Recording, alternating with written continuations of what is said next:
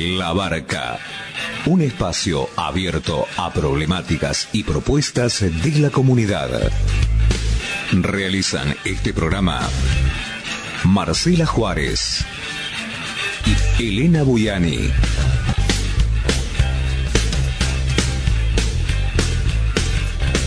Depende de vos a qué puerto querés llegar.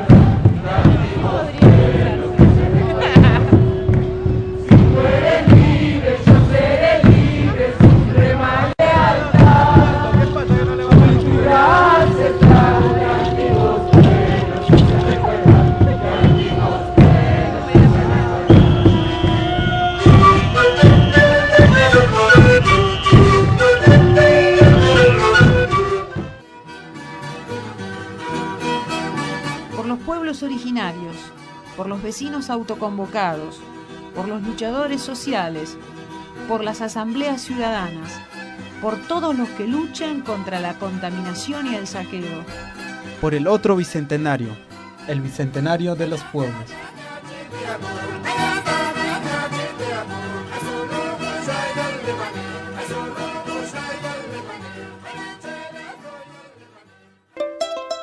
Kumeleita mía, les estoy diciendo bienvenidos en la lengua de los mapuche, el mapuzugún. Noja Elena Buyani Kani, les digo en quechua que mi nombre es Elena Buyani. Mbae pareco, te estoy preguntando en guaraní cómo estás. Chei Chei, te estoy deseando buena aventura como lo hacen los diaguita. Y por último, te saludo como lo hacen los querandí, diciéndote jalaná. Hace dos semanas que La Barca, el programa del colectivo Entrelazando en Aviala, ha entrado en un profundo silencio y venimos repitiendo programas anteriores. ¿Por qué? Porque hemos perdido a una de las fundadoras de Entrelazando en Aviala y por supuesto una de las fundadoras de este programa, el programa La Barca. Y nos referimos a nada más ni a nada menos que a Marcela Juárez. Estamos muy conmovidos, pero decididos a celebrar la vida de Marcela y continuar sin descanso con su labor. Pero antes de continuar con nuestra tarea, quisiéramos contarles un poco qué fue todo lo que hizo Marcela en su vida. Toda su primera etapa, más juvenil, fue productora de grandes espectáculos de altísimo nivel y de altísimo reconocimiento, en los que participaron, por ejemplo, nombres tan trascendentes como Mercedes Sosa, Charlie García, Sandro, Patricio Rey Los Redondos, Ratones Paranoicos, Fito Páez, Julio Boca, Sandra Mianovich, Valeria Lynch, etcétera, etcétera, etcétera. Y nos quedamos cortos todavía. ¿eh? Podemos continuar mencionando eh, personalidades de altísimo renombre en nuestro país. Además, produjo y dirigió programas de televisión, uno denominado Kilómetro Cero y el otro La Boutique del Tango, entre otros. En Entrelazando en Aviala produjo y dirigió 16 temporadas del programa de radio La Barca, 30 programas de TV y 16 documentales que cuentan la historia oculta de nuestro continente, la defensa del medio ambiente y los derechos humanos unidos al territorio a ultranza.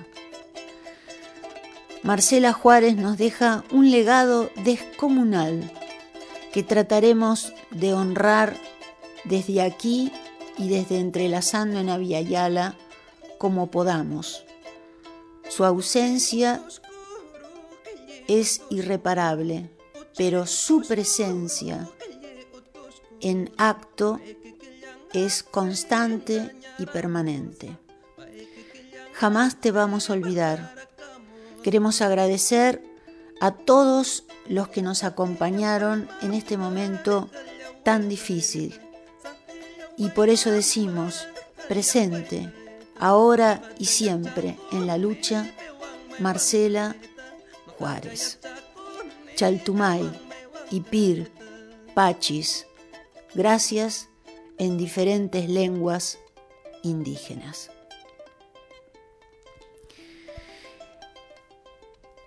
Y continuando con nuestra tarea, como siempre, de mostrar no solo lo que sucede en nuestro territorio, sino en todo el continente Yala, vamos a realizar o vamos a escuchar ahora una entrevista que le hicimos a David Dentiche. Y mm, él nos va a hablar sobre la producción originaria de carne de llama por supuesto, en el, en el noroeste argentino. Y mm, esta producción tiene una perspectiva económica fundamental y se opone al modelo megaminero de saqueo extractivista que propone eh, todos los gobiernos provinciales y el gobierno nacional y todos los candidatos a las nuevas elecciones que ahora se están postulando. Y es precisamente eh, utilizar un bien que no trae ningún tipo de consecuencia ni al medio ambiente ni a nada que se le parezca. Al contrario, es lisa y llanamente poner en importancia en lugar de producción a las economías regionales en vez de destruirlas a partir del extractivismo.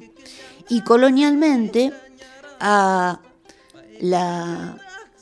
a los animales silvestres lo que hizo, lo que se hizo, fue exterminarlos.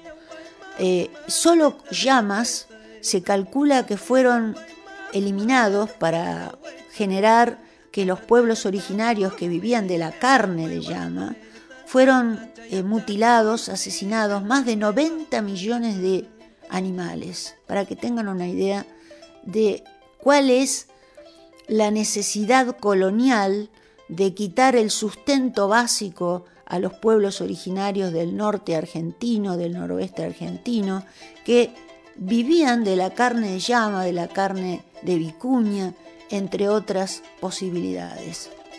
¿Y para qué?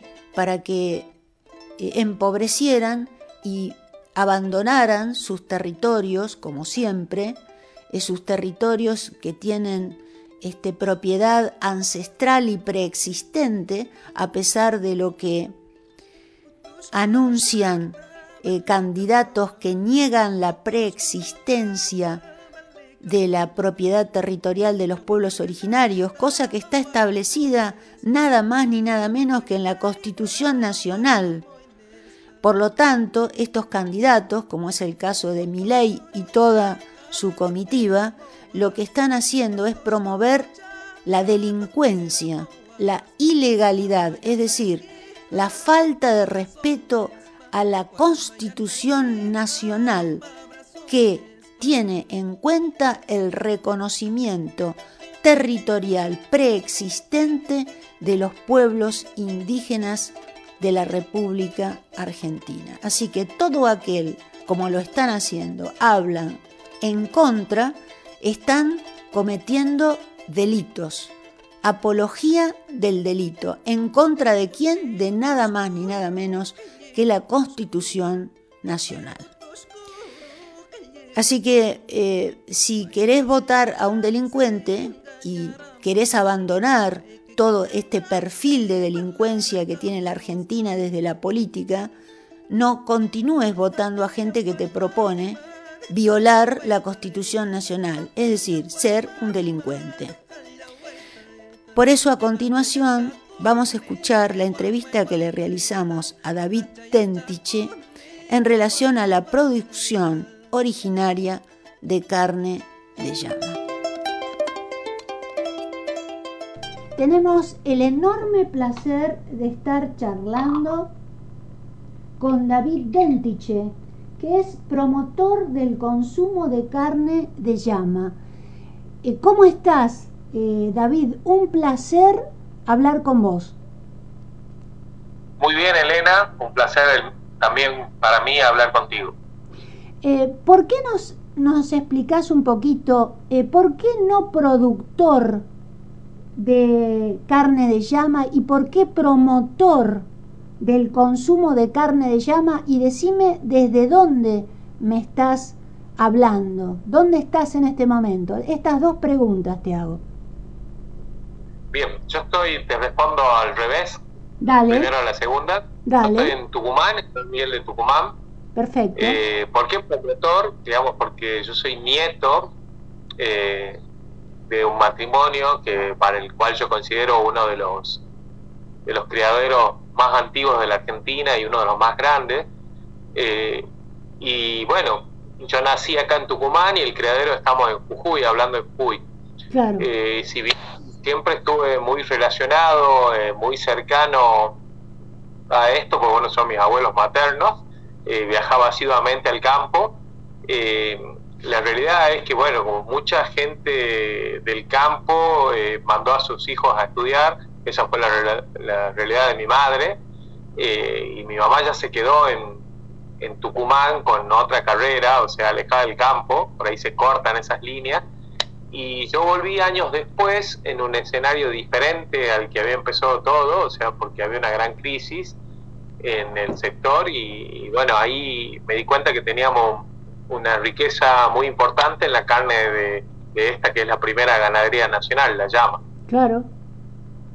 Y eh, entonces, este, ¿cómo, ¿cómo se inició eh, todo esto? Ya me contaste el comienzo, pero ¿cómo empezó a tener repercusión? ¿Cómo siguió toda esta historia? Contanos, por favor, porque nos interesa profundamente. Bueno, la llama es la ganadería ancestral de acá, de estas tierras. Eh, a la gente le llama la atención, pero la mitad de la Argentina estaba poblada por camélidos sudamericanos, entre los cuales está el guanaco, la vicuña, que son los silvestres, y la alpaca y la llama los, domésticos. Eh, solamente sobreviven estos animales, pues son exterminados, por eso nos resulta difícil para el resto de la gente imaginar llamas fuera de los ambientes de la puna eh, en la puna porque no puede ingresar el ganado traído por la conquista, digamos, por los españoles, que era básicamente el ganado vacuno, que es el que se extiende por todas nuestras pampas, y bueno, después el cerdo y otras especies como las ovejas, las cabras. Acá solamente había llamas. Eh, durante muchos años, mi familia, mis abuelos y mis tatarabuelos ya criaban esta ganadería en la puna jujeña, a más de 3.000 metros sobre el nivel del mar eh, siempre con una orientación lanar, o sea, buscando sacar fibra, eh, la lana apreciada, para venderla al mercado textil. Eh, sin embargo, sabemos los vaivienes que, que tiene nuestro país en materia económica y la parte industrial, se fue muy resentida. También ahora hablamos del clima, que es algo que, que son ambientes eh, bastante débiles, digamos, la puna tiene una altitud y una amplitud térmica importante. Entonces, en ese punto, eh, también creíamos ovejas, que era lo que proveía la proteína, la carne. Eh, vimos de que estaba en desmedro esta actividad, que aparte, digamos, de ser foránea, estaba atacando los suelos, los débiles suelos de la puna, con las pezuñas duras, y el pastoreo típico de la oveja que arranca y se queda. Y la llama no, la llama estaba en los potreros, eh, alejada, porque es un animal mucho más rústico, más adaptado, tiene almohadilla, eh, no tiene pezuñas, o sea, tiene almohadillas blandas, un par de uñitas eh, que les permite caminar, es muy selectivo en el sentido de que come cualquier cosa y tiene el mismo rendimiento. Así que en ese contexto me di cuenta de que había una alternativa interesante para salir de la crisis eh, con la carne de llama y comencé en un punto, estamos hablando de los años fines del 90, comienzo de los 2000, eh, donde era muy marginal, o sea, la gente de, la puna la consumía de siempre, pero se avergonzaba de decir que comía llama, era totalmente marginal y así se lo hacían sentir eh, de otros lados. Entonces, bueno, fue un trabajo muy difícil, digamos, ubicarla a la carne. Y pasó esto también que, bueno, que está pasando ahora, más o menos el mismo escenario, que tenemos un país barato para el turismo receptivo. Y comenzaron a llegar oleadas de, de turistas, sobre todo europeos, eh, con la declaración de Patrimonio de la Humanidad de la quebrada de Humahuaca. Esto, este rincón que no era tan turístico se volvió muy turístico y esta gente comenzó a, demandar básicamente eh, probar eh, nuevas proteínas y, nuevos productos. Claro, la comida del lugar, no la comida colonial. Exactamente, o sea, eh, nosotros en materia gastronómica, si bien tenemos una amplísima variedad, seguimos siendo muy básicos, digamos, o sea, muy tradicionalistas. Y bueno, o sea, creo que las articulaciones, este tipo de, encuentros, digamos, genera que se mire de otra manera y se valore de otra forma. Claro. Y así encontramos un, un, lugar, porque, o sea, yo no reniego para nada de la cocina tradicional de Jujuy de olla, que es riquísima y tengo mucha añoranza, digamos, de los fogones que se hacían con picante, con toda carne de llama, charqui, que es la carne secada del sol, pero de esa manera era muy difícil llevarla al mercado. Y siempre que hablamos de estos lugares, hoy tan amenazados, digamos, con, porque dicen acá no se produce nada, hablando de la puna o esos lugares, eh, es mentira, porque ahí había hubo siempre desde hace miles de años poblaciones que se autoabastecían, que su proteína principal era la llama y que tienen acceso a diferentes cultivos como maíces, papas, habas, que se dan en esa zona y tenían una, riqueza gastronómica muy interesante. Sin embargo, bueno, eso sacarlo al mercado era más difícil y, y, ponerlo de la mano de la cocina contemporánea, así de los grandes cocineros, eh, fue la verdad que un hito que marcó el punto de inflexión de esta carne, que pasó de ser marginal a llegar a los mejores restaurantes de, Buenos Aires sobre todo. Qué bueno. Además tengo entendido que la carne de llama es magra y encima es hipernutritiva. Casi me animaría a decir, desde lo poco que sé, con niveles de nutrición muchísimo más altos que las carnes que usualmente nos han hecho comer colonialmente. Sí, esto es así, yo soy licenciado en alimentos. Eh, después de picar la carne, comenzamos a descubrir un sinfín de propiedades nutricionales que en el mundo se llama superalimento. Eh, básicamente responde a dos cuestiones. La llama eso quiero hacer hincapié, es ganadería. Ganadería quiere decir que es un animal que sobrevive gracias al aporte y en total relación con el hombre, digamos. Entonces se cría con este fin, digamos, con que provea fibra y carne. Entonces es una ganadería extensiva, que quiere decir que el animal vive fuera de corral, o sea, está en el campo, camina, pastorea, le da el sol, y todo ese perfil eh, nutricional que hoy se valora en las otras en las otras ganaderías, en la vaca, todo casi se ha perdido.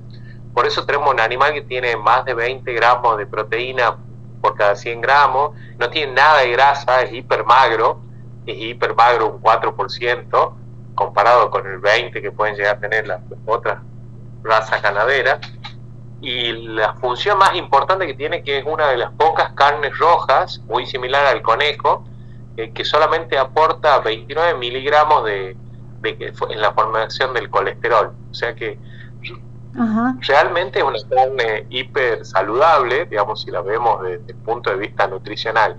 Eh, y bueno, eso abre un abanico, digamos, para esta gente, para estos miles de productores que hay dispersos en las provincias del norte, en Tucumán, Salta, Catamarca, La Rioja, Jujuy, que es el mayor productor, eh, con esta carne esta ganadería que es, eh, que se dice la ganadería de animales felices, o sea, pues los animales viven casi como si fuese una silvestría, pero en relación con el hombre.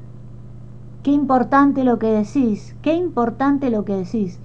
Y sobre todo, este, tomando en cuenta las dietas que se están promoviendo desde la Agenda 2030, eh, que eh, desconocen por completo lo que es una dieta balanceada y que tiene que tener sí o sí una base proteica fundamental, porque si no se generan enfermedades de todo tipo, que realmente no se justifican solamente con el, el objetivo que tiene esta agenda, ¿no? que no tiene nada que ver con la vida, sino todo lo contrario. Así que esto que nos estás contando nos resulta importantísimo. Eh, ¿Cómo han logrado comercializarla? Dentro del país ya me has comentado cómo, es decir, a partir de la introducción de la gran, la supuesta gran cocina, entre comillas, la de los chefs, eh, que ha sido una forma de introducir esta carne, pero han logrado exportarla. Eh, contanos un poco más a ver al respecto, o si te quedó por explicarnos algo al respecto de la producción o algo por seguimos hablando, bueno, es la verdad, porque no sabemos nada al respecto.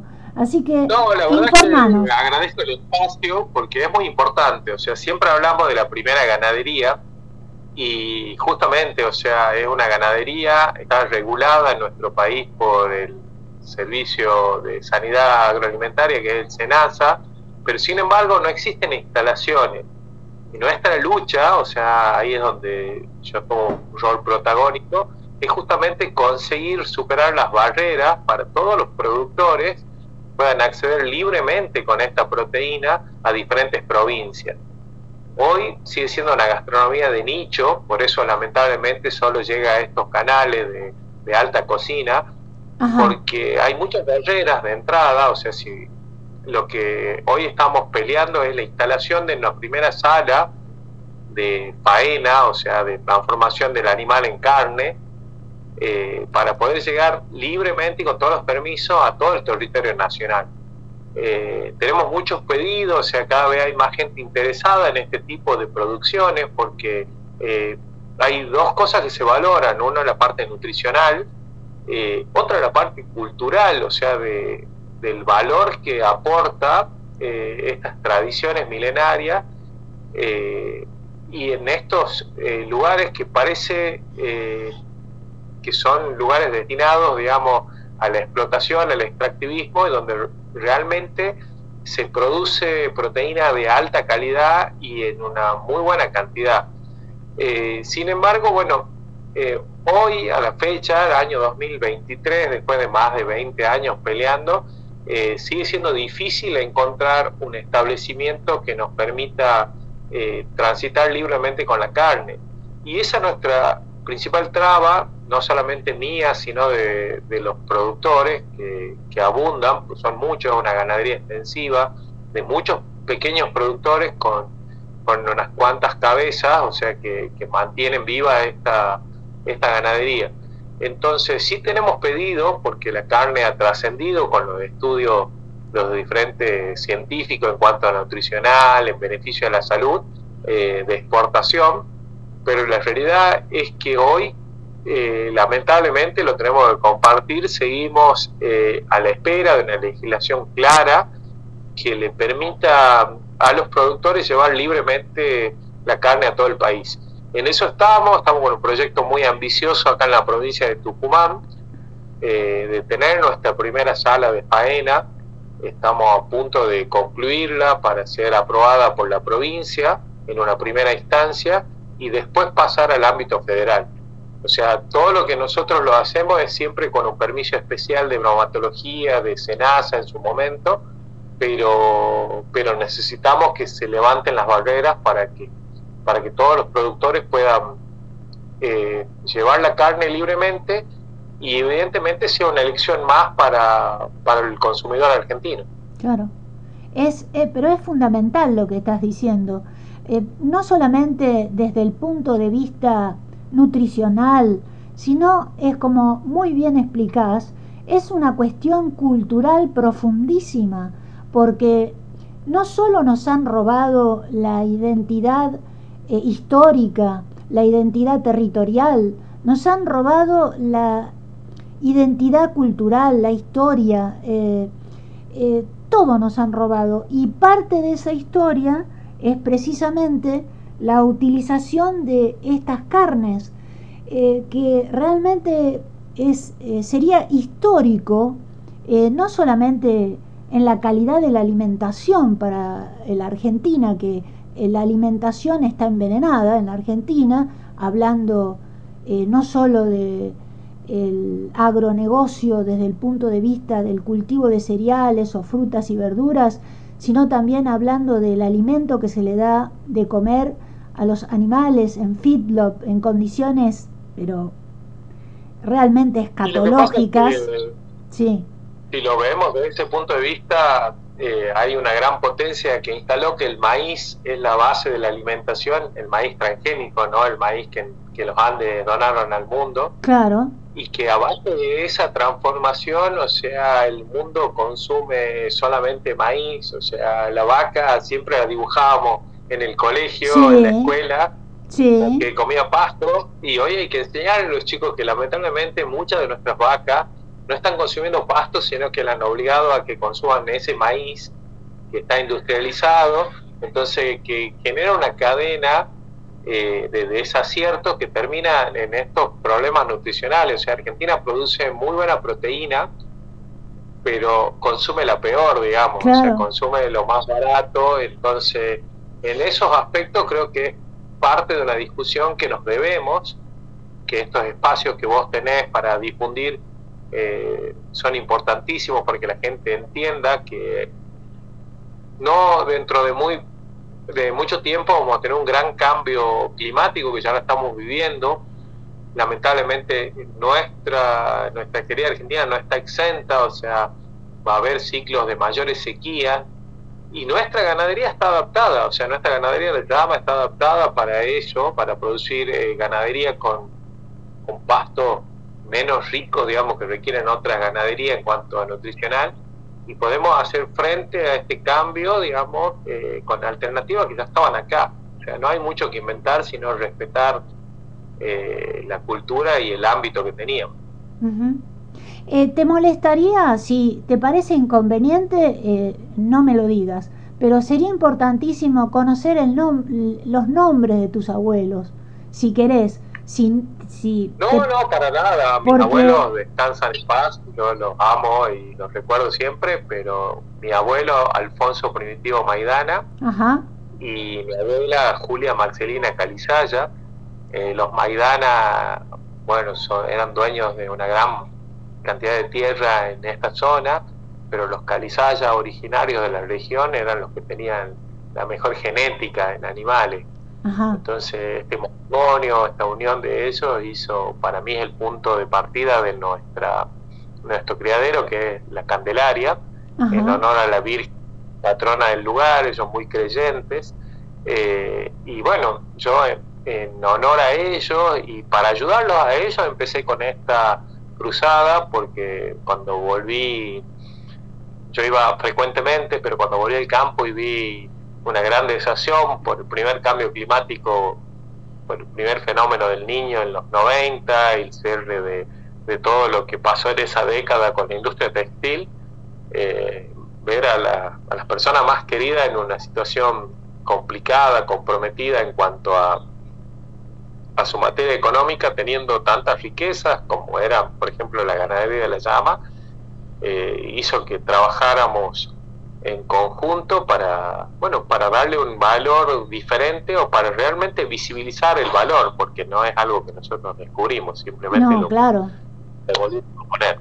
Es algo invisibilizado. Y una, una consulta te quiero hacer. ¿La alpaca también eh, se puede utilizar la carne de la alpaca o solo la llama?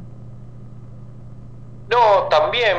Eh, la diferencia es que la alpaca es un animal mucho más chico que quizás está más identificado con la parte de la fibra, por eso nuestro criadero tiene cruza entre llama y alpaca, que vendría a ser la raza llama argentina, pero se buscaba ahí eh, un animal que produzca una fibra más fina, y bueno, eso se consiguió.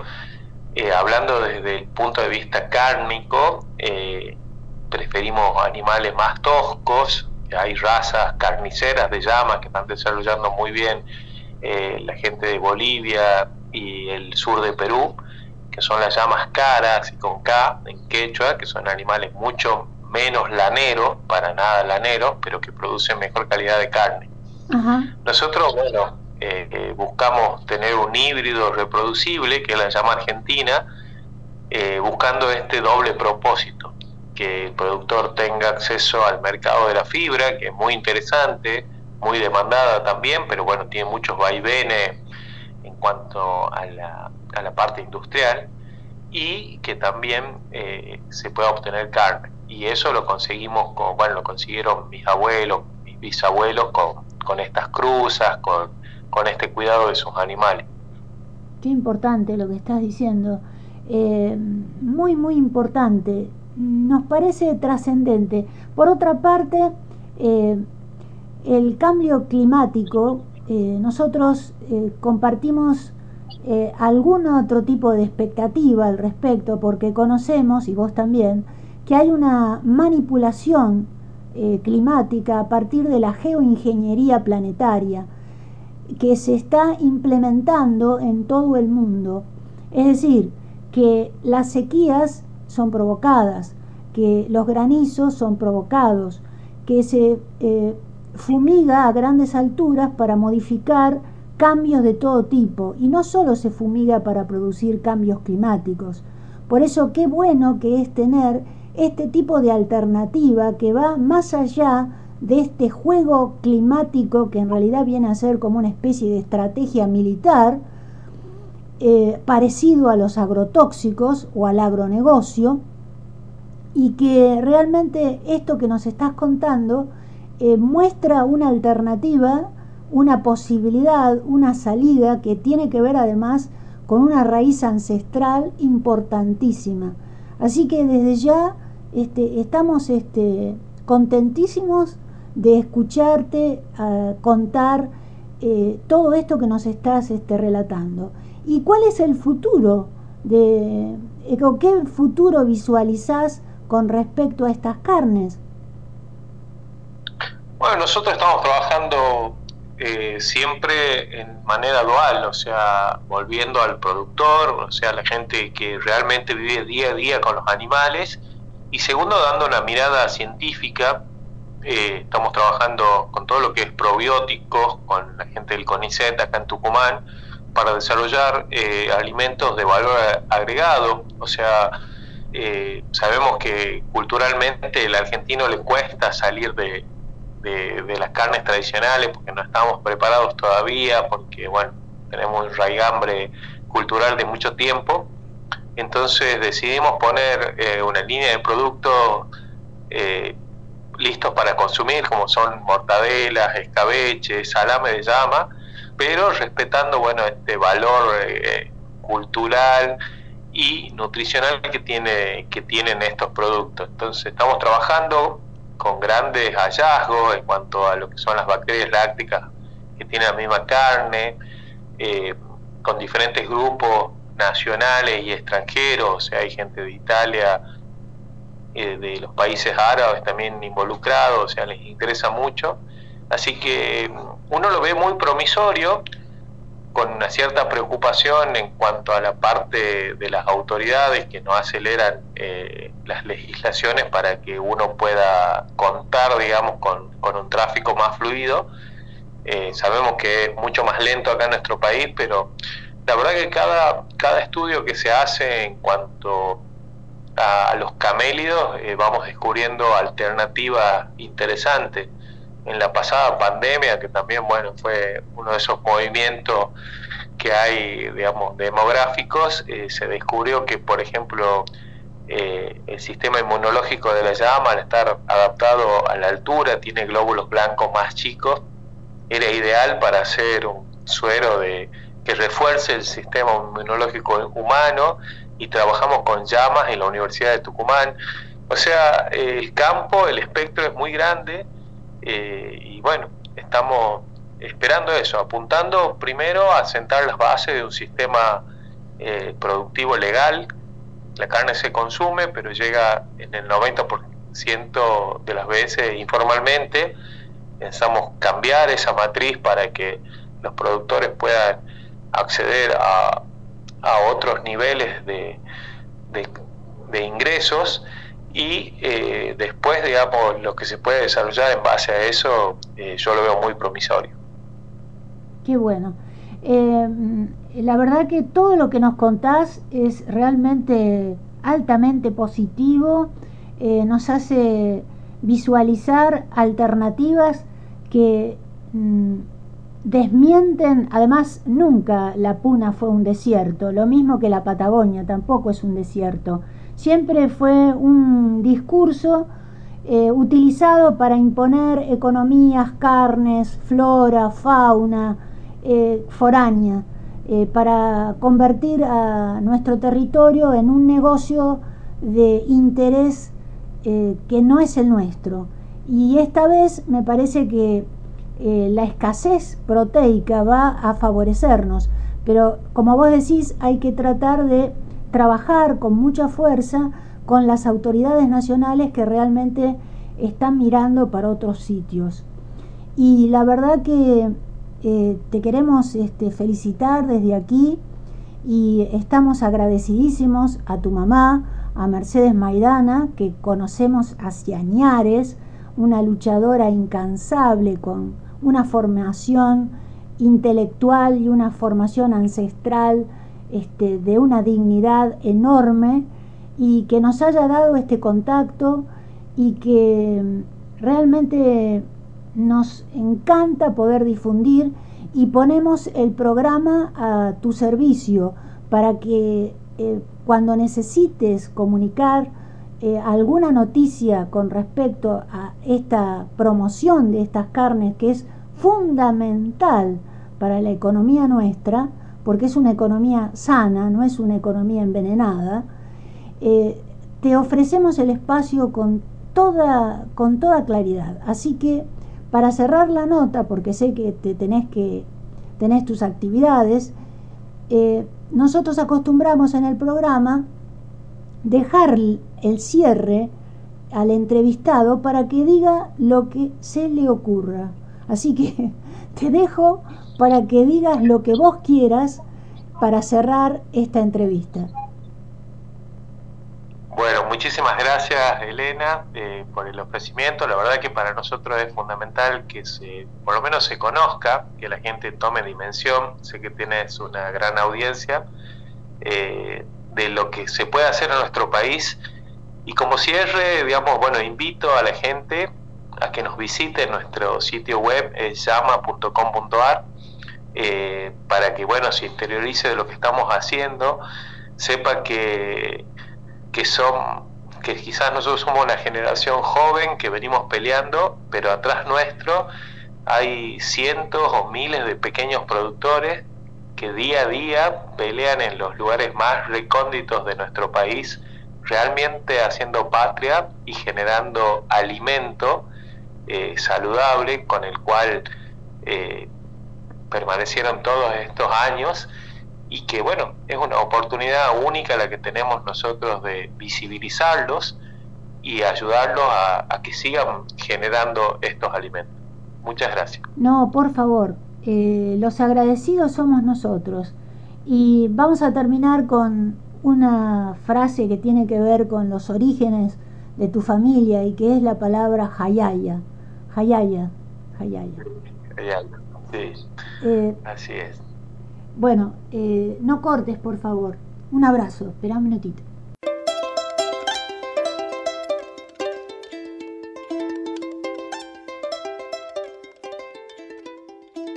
Acabas de escuchar la entrevista que le realizamos a David Dentiche, que es un productor de carne de llama, pero realizada esa producción desde el punto de vista originario, es decir, indígena.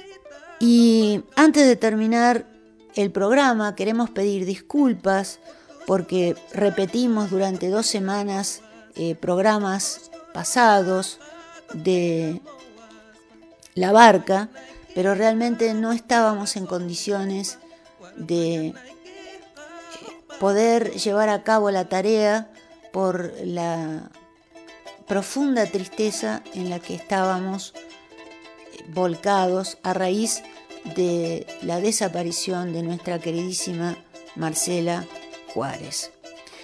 Y antes de terminar el programa, unas últimas palabras en relación al tercer malón de la paz que está acampando frente a tribunales y que desde hace varios días, unos cuantos días, más de 10 días, están realizando una huelga de hambre encadenados eh, ante el Congreso de la Nación para ser recibidos, para ser atendidos, para que eh, los actos delincuentes del gobernador Gerardo Morales eh, se terminen en la provincia de Jujuy, sea intervenida la provincia y se respeten los derechos que la constitución nacional determina para los pueblos indígenas, los territorios y sus derechos. Así que vamos a ir prontamente a entrevistarlos, a hablar con ellos y ustedes tendrán noticias directas como ya las tuvieron directamente desde la CAMPE o eh, desde donde están protestando en ayuno y encadenados al Congreso de la Nación. Así que aquí, desde aquí, todas nuestras fuerzas eh, eh, reconocemos aquí esta gran pachamameada, digámoslo así, esta gran defensa del territorio, la defensa del agua contra la mega minería en todo el territorio, y reconocemos aquí la actividad del cacique Jerez del pueblo Ocloya, Néstor Jerez del pueblo Ocloya desde Jujuy. Ya no nos queda más programa. Lo único que podemos decir es en la lengua de los wichí nanechepa, que quiere decir levantémonos, pongámonos de pie de una vez por todas para ser libres de una vez. Luis Pato Condorí presente, ahora y siempre.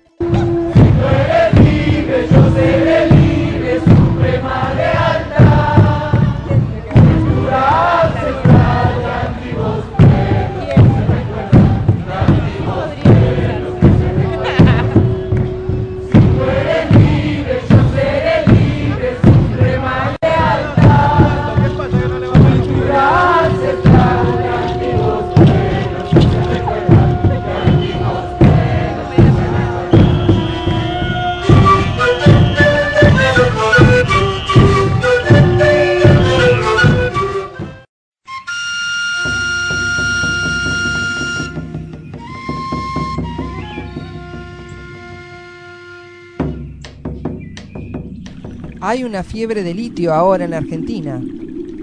Están desembarcando mineras en Catamarca, Salta y Jujuy con el propósito de saquear los recursos naturales sin importar los impactos ambientales que produzcan. La explotación del litio que utilizan y que las potencias usan para fines militares es evaporítica, o sea, que están evaporando nuestras reservas hídricas. Por eso los pueblos indígenas y nosotros, juntos podemos, en un ambiente sano, Nos estamos organizando para resistir este avance. Necesitamos la ayuda y el apoyo de todos.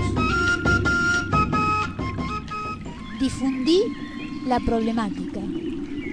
No a la mega minería a cielo abierto. Participá, defendé a la Pachamama. Protege al agua. Protege tu futuro, el de tus hijos y nietos. Si no, ¿a quién vas a proteger? Para más información, entra a nuestra página de Facebook. Juntos podemos en un ambiente sano.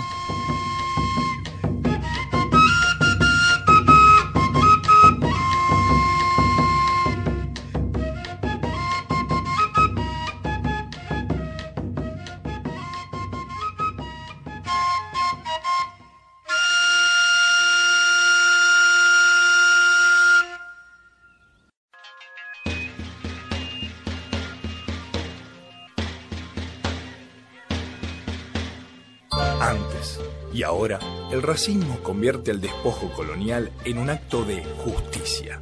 El colonizado es un subhombre, capaz de superstición pero incapaz de religión, capaz de folclore pero incapaz de cultura.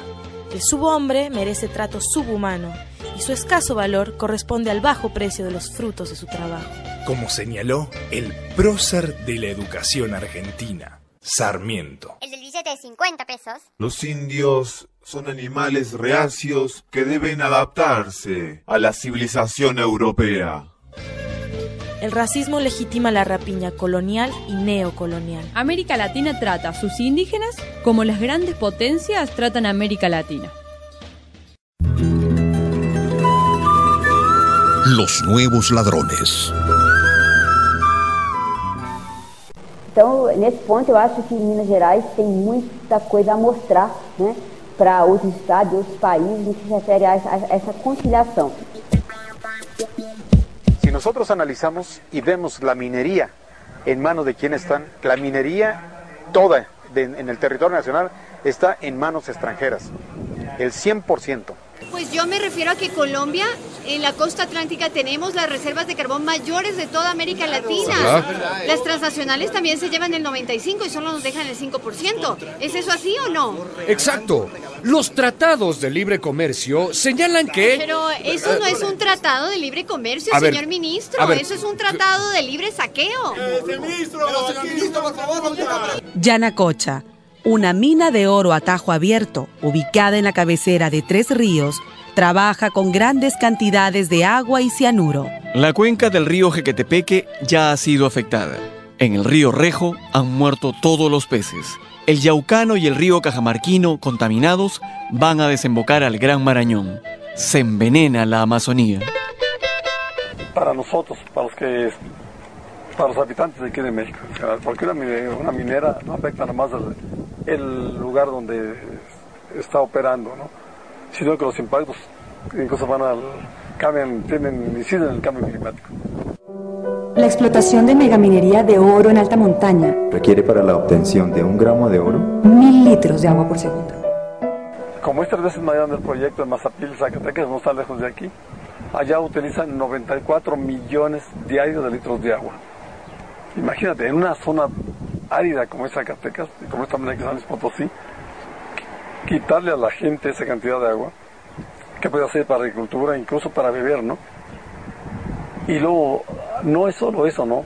Sino que esa agua la contaminan y jamás volverá a ser potable esa agua, jamás volverá a servir para nada, ¿no? No me diga, tía.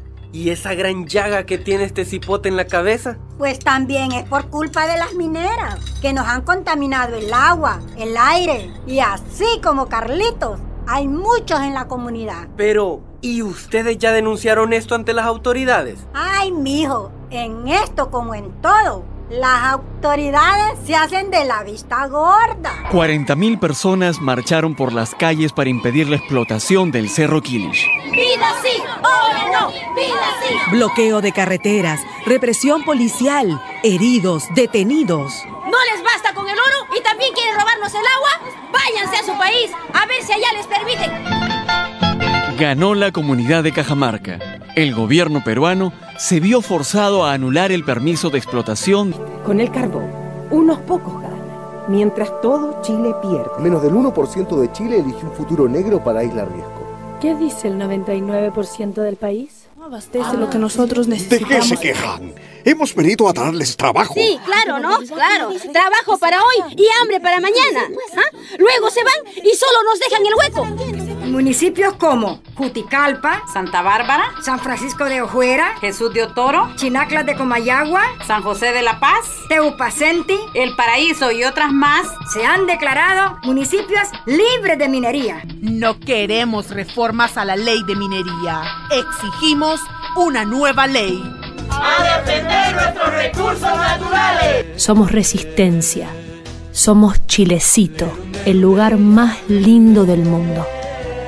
El agua vale más que el oro. No a la mega minería a cielo abierto.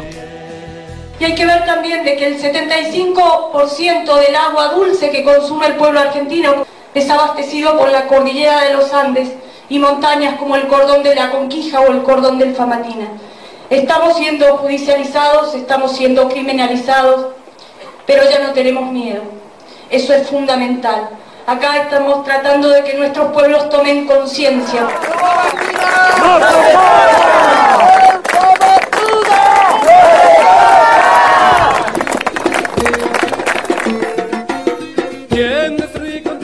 Los audios mezclados en este spot pertenecen a diferentes campañas y videos de países latinoamericanos.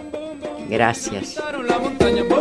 Campaña continental a favor de la Pachamama y en contra de la megaminería a cielo abierto. Lo que le pasa a uno le pasa a todos.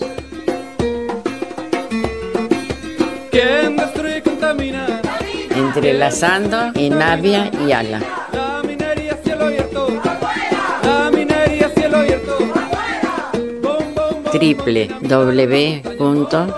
www.entrelazando en Avia y Ala. Blogspot.com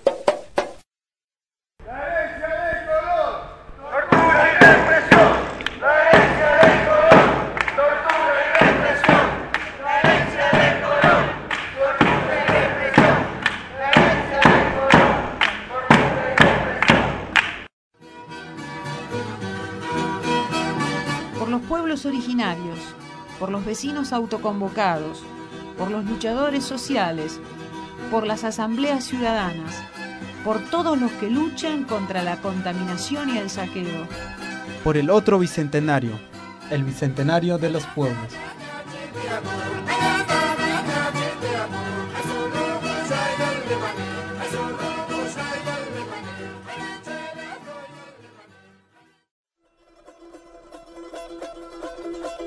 La autonomía alimentaria es el derecho de los pueblos a definir cómo y con qué alimentarse, elegir el sistema productivo, priorizar la producción agrícola local y autóctona, promover el acceso a la tierra de los originarios y campesinos, luchar contra los organismos genéticamente modificados, generar el libre acceso a las semillas naturales, considerar al agua como un bien natural y la protección del medio ambiente contra los procesos generados por la agroindustria.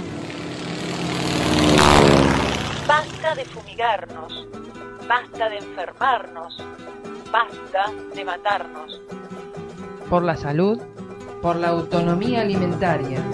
por la semilla criolla, por la biodiversidad. Entrelazando en Avia Yala.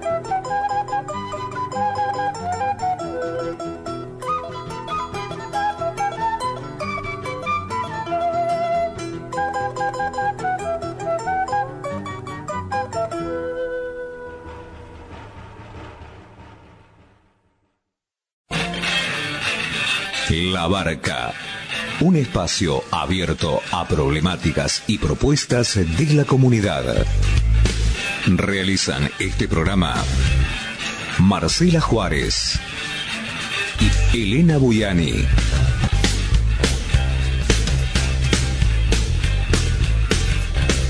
Depende de vos a qué puerto querés llegar.